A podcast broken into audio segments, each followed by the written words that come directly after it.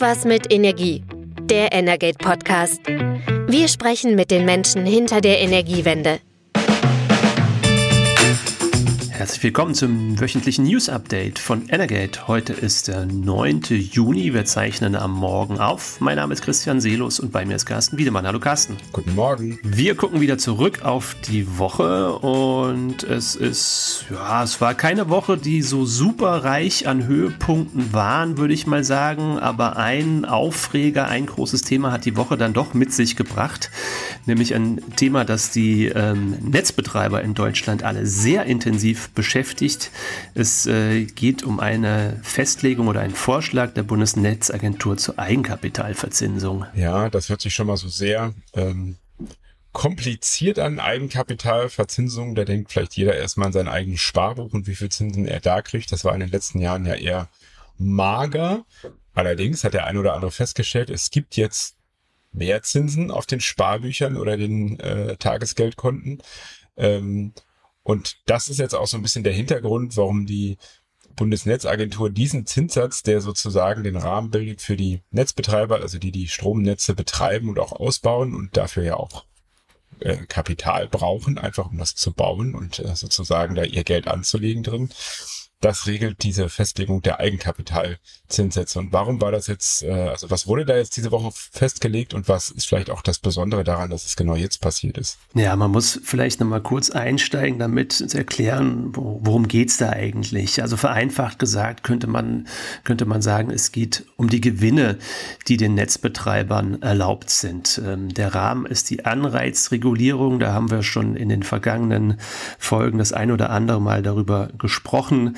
Das ist sozusagen der Rahmen, mit dem äh, die Bundesnetzagentur als zuständige Behörde des Bundes versucht, so eine Art Wettbewerb im, im Monopol des Netzes zu simulieren. Weil, naja, es gibt ja immer nur einen Netzbetreiber irgendwo, nicht mehrere, die ihre parallelen Leitungen hinlegen.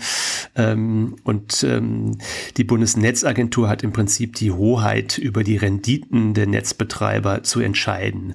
Und ähm, das macht sie mit verschiedenen Mitteln und ein ganz zentrales Instrument ist, dass sie ähm, den Netzbetreibern eine bestimmte Höhe der Verzinsung des eingesetzten Eigenkapitals, also ihrer Investitionen, ihrer eigenen Investitionen gestattet. Und ähm, das legt sie regelmäßig fest. Und sie hat es zuletzt im Oktober 2021 entschieden. Und da spielt genau das rein, was du gerade gesagt hast. Ähm, ja, vor 18 Monaten, 20 Monaten ähm, war die Zinssätze im, im Kapitalmarkt insgesamt historisch tief. Und das hatte natürlich dann auch einen Einfluss auf die damalige Festlegung der Bundesnetzagentur. Die hat damals die zuvor gewährten Zinssätze kräftig abgesenkt auf nur noch rund fünf Prozent.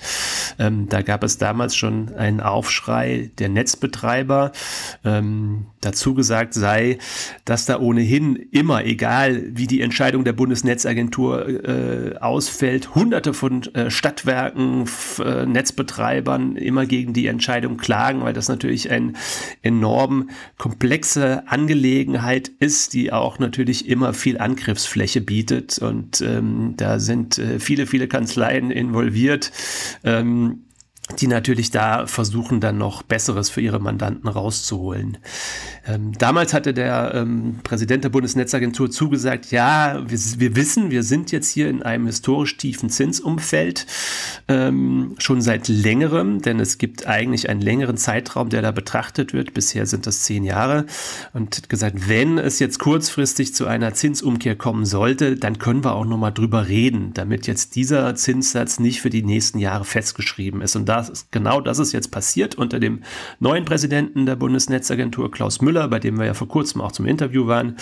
Und ähm, er hatte damals schon angekündigt, ja, wir sind im Gespräch. Ähm, er hat uns sogar gesagt, an dem Tisch, an dem wir saßen, ähm, sitzt, äh, sitzen regelmäßig Netzbetreiber, ähm, die ihre Anliegen da bei ihm präsentieren. Und ähm, er hat auch schon in Aussicht. An der Stelle kann man vielleicht mal sagen, es gibt, glaube ich, äh, über 900 Verteilnetzbetreiber in Deutschland. Das heißt, äh, an diesem Tisch sitzen jeden Tag, wenn man sich das dann so vorstellt, viele Leute, wenn die alle da einen Termin gemacht haben. Ja, das sind die Stromnetzbetreiber. Wenn wir die Gasnetzbetreiber noch dazu nehmen, dann kommen wir über 1000. Ähm, also insofern klar, dass viele Menschen da versuchen, mit dem Präsidenten der Bundesnetzagentur ins Gespräch zu kommen. Das hat auch stattgefunden. Das haben wir davor auch schon von vielen Netzbetreibern gehört.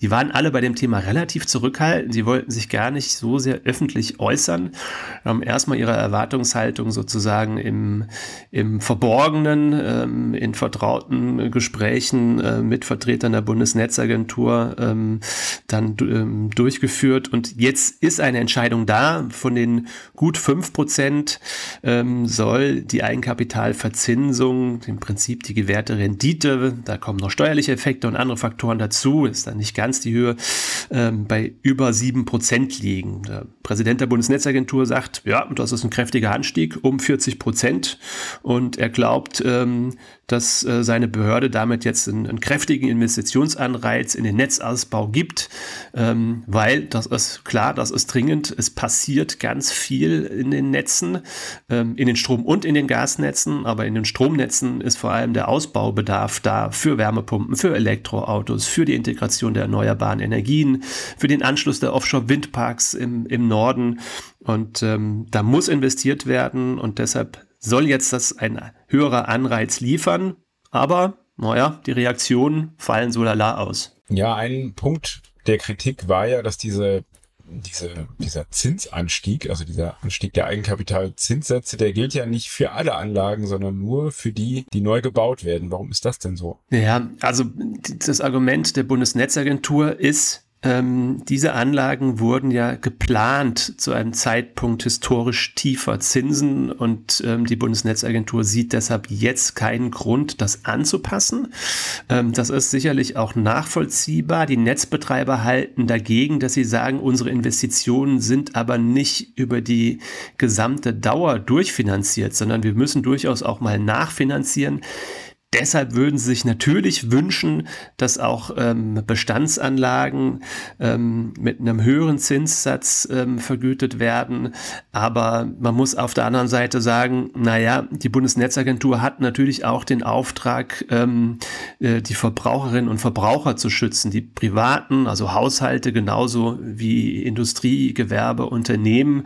Und als wir beim Interview bei Klaus Müller waren, ähm, hat er auch gesagt, ähm, er ist ist ja, war vorher ähm, Vorsitzender des Verbraucherzentrales Bundesverbandes und er hat gesagt, die Bundesnetzagentur ist auch eine Verbraucherschutzbehörde, hat er ausdrücklich betont und das möchte er natürlich jetzt mit diesem Vorschlag entsprechend auch so abbilden. Genau, denn äh, man muss noch mal äh, überlegen, wer zahlt denn das am Ende? Also die Netzanliegen zahlt ja nicht äh, die Bundesnetzagentur, sondern äh, die werden umgelegt auf die Netzentgelte. Das ist so der Posten auf der Stromrechnung, auf den viele vielleicht gar nicht so genau gucken, aber es ist der größte Einzelposten. Früher war das mal die EEG-Umlage, mit der der erneuerbaren Ausbau ja finanziert wurde. Die ist da aber jetzt seit Anfang des Jahres nicht mehr drauf. Das wird jetzt aus anderen Töpfen finanziert. Und diese Netzentgelte, die machen schon so ungefähr 25 Prozent Pi mal Daumen aus der Stromrechnung, also schon ein großer Batzen. Das heißt, wenn die Renditen da ab, äh, angehoben werden, dann äh, macht sich das da natürlich auch in gewissem Umfang bemerkbar und ein großer Kritikpunkt ja auch seit Jahren immer der Verbraucherschützer zum Beispiel ist, dass die sagen, naja gut, wenn ihr mehr Geld wollt, dann sagt uns doch auch mal warum und lasst uns doch mal in eure Unterlagen, in eure Geschäftsbücher reingucken. Und da gibt's seit Ewigkeiten Streit, da ist dann immer von der Blackbox Netzentgelte die Rede, weil eben die Netzbetreiber sagen, nee, da sind auch Geschäftsgeheimnisse drin. Also so genau wollen wir jetzt nicht, dass ihr da reinguckt. Dann kommt immer das Gegenargument, naja, hm, Geschäftsgeheimnisse, ihr habt da gar keinen Wettbewerber, wer soll denn bei euch im Netz äh, jemanden Kunden abwerben? Das geht gar nicht. Also es gibt ja nur den einen Netzbetreiber, wie du schon gesagt hast. Also das ist so ein ewiges Thema, dass man sich da immer so ein bisschen behakelt und sich äh, dann die eine Seite äh, mangelnde Transparenz den Netzbetreibern vorwirft und ähm, die Diskussion wird jetzt wahrscheinlich, das kann man an den Reaktionen sehen, ja ähnlich laufen, vermute ich mal. Ja, definitiv. Also ich glaube, erstmal der Grundtenor kann man schon sagen, dass jetzt erstmal alle diesen Zinsschritt begrüßen. Ähm, ich glaube, er ist auch tatsächlich angepasst, äh, angepasst weil sich ja äh, das Zinsumfeld wirklich innerhalb der letzten anderthalb Jahre dramatisch gedreht hat. Ähm, von äh, 0, Zinsen zu mittlerweile irgendwie auch über vier Prozent. Also das wird jetzt abgeschlossen abgebildet. Das begrüßen auch alle. Es begrüßen auch alle, dass die Bundesnetzagentur jetzt sehr schnell tätig geworden ist. Die nächste Regulierungsperiode im Strombereich, die beginnt zu Beginn 2024. Ähm, die Netzbetreiber haben natürlich Interesse, dass bis dahin eine Entscheidung getroffen ist und dass dann ähm, eine höhere, der höhere Zinssatz gilt. Ähm, jetzt muss man sagen, die Bundesnetzagentur befindet sich eigentlich auch gerade in so einem, so einer Art Kompetenz-Zwischenraum, denn ähm, wir haben hier auch schon über ein Urteil des EuGH, des Europäischen Gerichtshofs, gesprochen, der sagt, die Bundesnetzagentur muss unabhängiger von der Politik entscheiden. Ähm, dazu gab es jetzt vor kurzem einen Gesetzesvorschlag der Bundesregierung. Diesen Gesetzesvorschlag hat die Bundesnetzagentur jetzt noch abgewartet, um jetzt erstmal den eigenen Vorschlag zu unterbreiten, der jetzt in den nächsten Wochen konsultiert wird. Das heißt also mit verschiedenen Interessensvertretern äh, besprochen und verhandelt wird. Und ähm, ja, die Bundesnetzagentur hofft dann darauf, dass dieser Gesetzesvorschlag der Bundesne Bundesregierung, der, der der Regulierungsbehörde viel mehr Kompetenzen dann einräumt, so wie es die EU verlangt, ähm, ja, im Herbst oder bis zum Jahresende auf jeden Fall beschlossen ist und sie dann auch ihre finale Entscheidung zur Eigenkapitalverzinsung treffen kann. Ein Vorschlag zur Fremdkapitalverzinsung ähm, hat die Bundesnetzagentur ähm, vorab schon ähm, eingereicht oder vorgelegt und ähm, auch über den wird aktuell noch verhandelt. Genau, denn das muss man vielleicht auch nochmal erklären. Also die bezahlen das nicht alles selber, sondern äh, sie sammeln auch sozusagen, also sie beschaffen sich auch Kapital, Geld am Markt, um eben diesen Ausbau zu machen. Und dafür äh, muss man denen, die das Geld zur Verfügung stellen, natürlich auch ein gewisses, ähm, ein gewisses Investment oder ein, eine Rendite eben in Aussicht stellen. Das wird dann auch immer geregelt und ähm, eigentlich war das in der Vergangenheit Stromnetze, gerade die großen Stromtrassen, die Offshore-Anbindungen oder die großen Leitungen, die durchs Land gehen, äh, waren noch mal eine ganz gute Anlagemöglichkeit für Investoren, die jetzt vielleicht nicht die höchsten Renditen wollen, aber eben eine sichere Rendite über eine längere Laufzeit. Ähm, da war das immer ein ganz attraktives Geschäftsumfeld.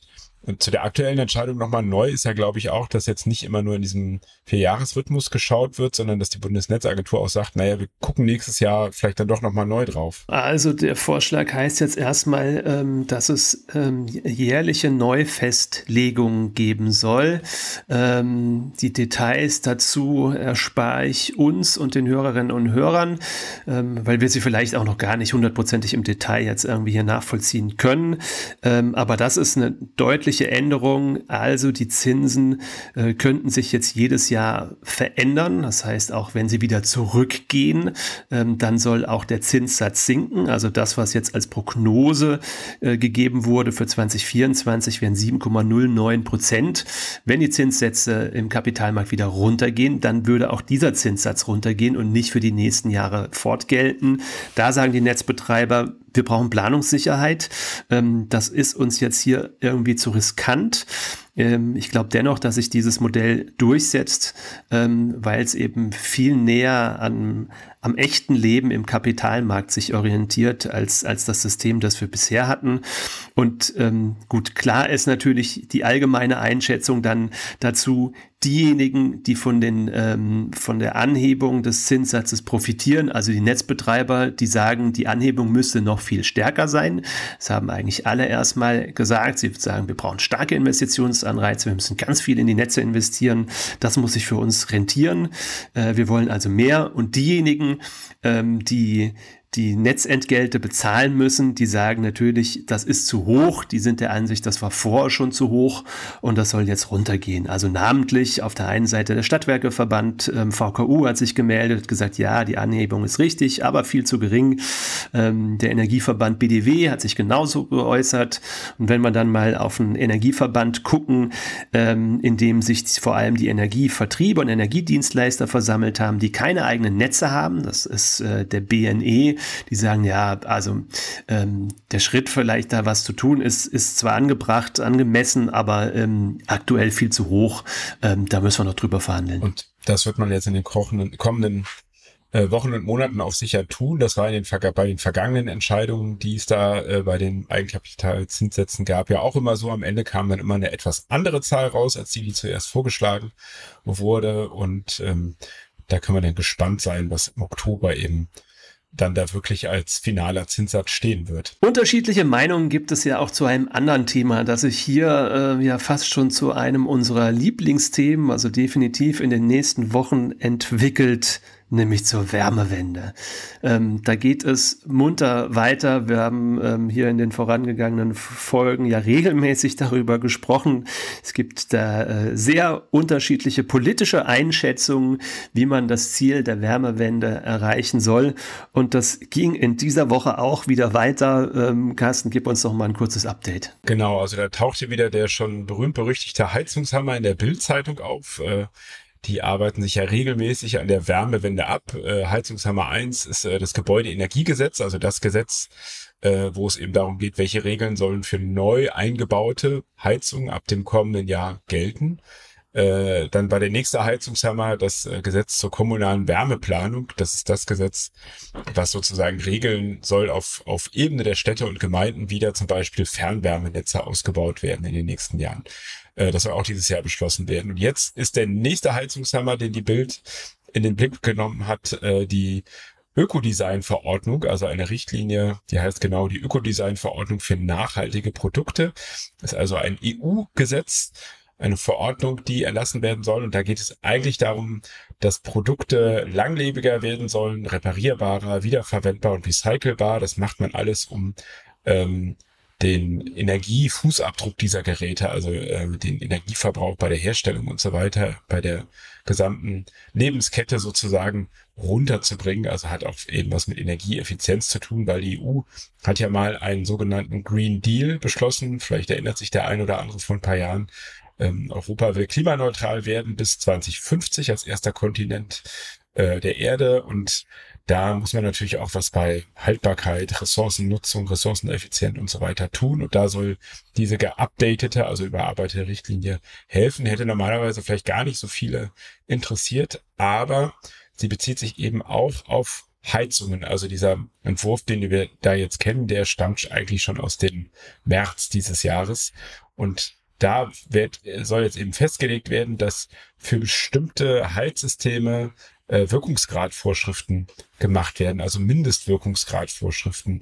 Und da wird dann eine Zahl genannt, dass eben ab 2029 da 115 Prozent Wirkungsgrad gelten soll. Also wie effizient, wie effektiv diese Heizsysteme arbeiten. Und, und wenn man sich das anguckt und dann eben so mit den verschiedenen Technologien äh, sich die anschaut, die es so gibt und die auch darin genannt werden, also Heizkessel, Wärmepumpen, Hybridheizung und so weiter, dann stellt man eben fest, dass mit einer reinen mit einem reinen Kessel, der Gas oder Öl verbrennt, dass mit diesem Kessel äh, diese 115 Grad eben nicht erreicht werden, äh, 115 Prozent, Entschuldigung, Wirkungsgrad sich nicht erreichen lassen.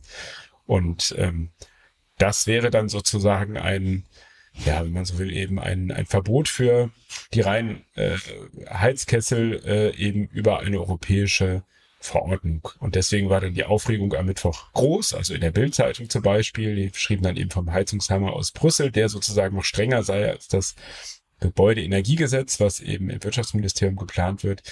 Wenn man jetzt sich das nochmal überlegt, also ein reiner fossiler Heizkessel, der nur Öl oder Gas verbrennt, braucht man im Jahr 2029 eben überhaupt noch? Kann man mal ein Fragezeichen dran machen, weil, das sagt die EU-Kommission auch ganz klar, äh, Hybridsysteme. Also es gibt Heizkessel, die zum Beispiel mit einer Wärmepumpe arbeiten oder eine Solarthermieanlage, ähm, die sozusagen das Beste aus, aus beiden versuchen zu kombinieren. Die können auch weiter eingebaut werden. Es geht ja immer auch nur um neu eingebaute Kessel. Mhm. Also es geht nicht darum, dass im Jahr 2029 jemand seine funktionierende Heizung, Gasheizung ausbauen muss und auch eine gebrauchte Heizung, eine rein fossile Heizung, die gebraucht ist, könnte er im Jahr 2029 auch noch einbauen nur mit einer neuen, die nur auf ähm, Gas und Öl setzt, äh, kein Hybridsystem hat, das würde schwierig werden. Und ähm, was vielleicht so ein bisschen abweicht von dem, was die Bundesregierung plant. Man muss jetzt eben schauen, was ist denn mit den äh, viel diskutierten H2-Ready-Heizungen, also die Wasserstoff verbrennen sollen. Nach meinem Verständnis würde das jetzt so eigentlich auch nicht mehr funktionieren, weil das ja auch eigentlich ein reiner Brenner ist, der einen Brennstoff äh, einsetzt, aber keine, nicht noch eine zweite Option, also eine Wärmepumpe, Solarthermieanlage oder so mit drin hat. Die würden sozusagen dann eigentlich auch nicht mehr funktionieren können. Da muss man eben überlegen, wie groß der Markt überhaupt dafür wäre. Das ist ja so ein bisschen umstritten, aber in diesem Punkt könnte man sagen, würde diese Verordnung über das ähm, hinausgehen, was das Bundeswirtschaftsministerium plant.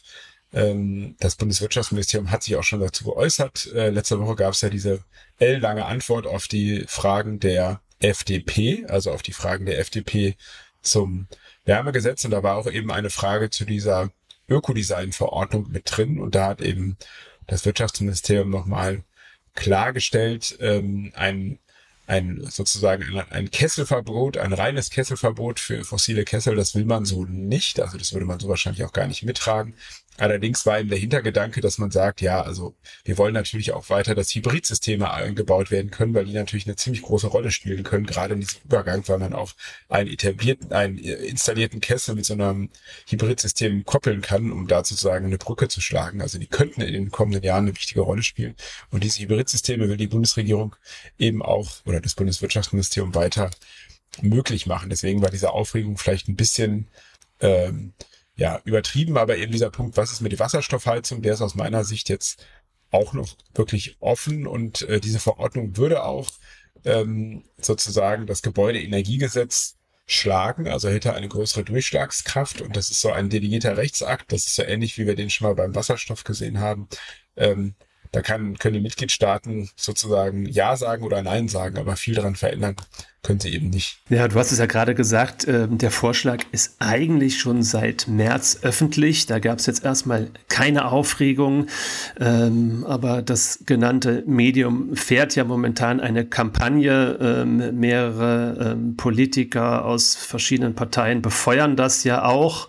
Ähm, jetzt in dieser Woche maßgeblich eben nochmal die, die FDP, die, die, die Union, CDU, ähm, CSU haben sich Politiker dem ja auch in letzter Zeit ähm, ähm, angeschlossen. Ähm, jetzt kommt natürlich ein Vorschlag der EU-Kommission mit der Vorsitzenden Ursula von der Leyen von der CDU, ähm, kommt dem natürlich so ein bisschen in die Quere, weil auf europäischer Ebene ähm, Unionspolitiker offensichtlich dann einen anderen Blick auf das Thema Wärmewende haben und ähm, dort ähnlich den Pfad wie, wie in Berlin auch ähm, den Weg mit, mit Ordnungsrecht angehen wollen. Und du sprichst ja einen interessanten Punkt an. Die EU-Kommission will das ein Stück weit ja auch im Alleingang beschließen und sie würde damit dann auch ähm, eine stark in den Markt eingreifende Entscheidung treffen, ähm, an die sich alle EU-Staaten zu halten haben. Also genau dieser delegierte Rechtsakt, würde dem EU-Parlament und dem Europäischen Rat, also dem Gremium der, der EU-Regierung, ja, ja, nur eingeschränkte ähm, Widerspruchsmöglichkeiten einräumen.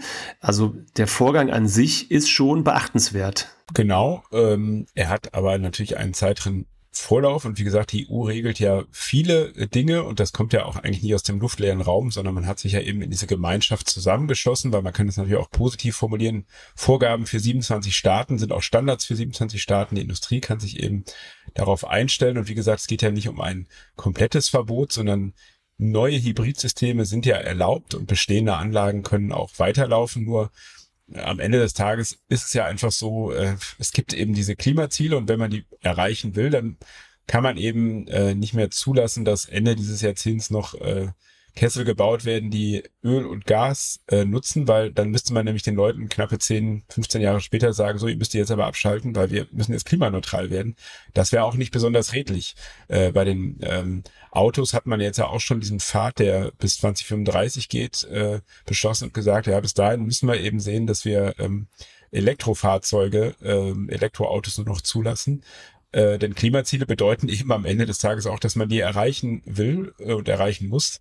Äh, sonst braucht man sie nicht beschließen. Also Klimaneutralität heißt eben kaum noch Einsatz von fossiler Energien. Insofern ist dieser Weg, äh, glaube ich, schon ganz sinnvoll. Ähm, man muss dann eben im Einzelfall jetzt nochmal gucken, ob da hier und da äh, noch irgendwelche Ausnahmen beschlossen werden. Wir sehen ja auch in anderen Staaten, in Skandinavien zum Beispiel, da gibt, spielen die fossilen Kessel überhaupt keine Rolle mehr.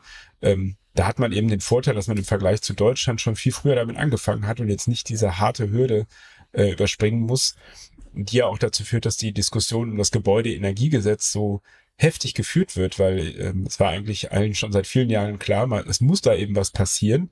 ähm, wir haben Klimaschutzgesetz, äh, wir haben uns diese Ziele politisch gesetzt, wir müssen also reagieren, aber es ist eben lange nicht passiert und deswegen ist das so eine heftige Diskussion.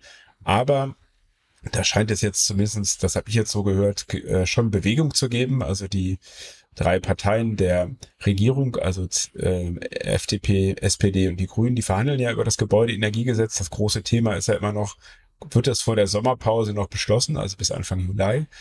Und äh, sieht wohl so aus, dass man da äh, das im Moment nicht ausschließt, dass man es in der kommenden Woche in den Bundestag einbringt. Das ist dann immer die erste Lesung und die sozusagen die Voraussetzung, dass das Gesetzgebungsverfahren im Bundestag startet. Dann gibt es noch weitere Anhörungen und dann noch die zweite und die dritte Lesung, in der das dann beschlossen wird.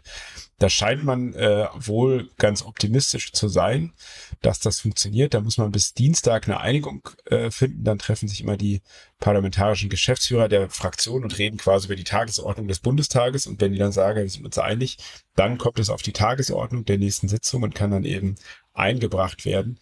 Ähm, es ist wohl so ein bisschen verbunden mit dem Thema ähm, Klimaschutz-Sofortprogramm. Das ist auch etwas, was im Koalitionsvertrag drinsteht. Das sollte eigentlich schon 2022 kommen braucht man jetzt nicht mehr so in Gänze aufführen. Das Problem ist das äh, Verkehrsministerium und die Frage, wie verbindlich macht man die Regeln für den Verkehrssektor.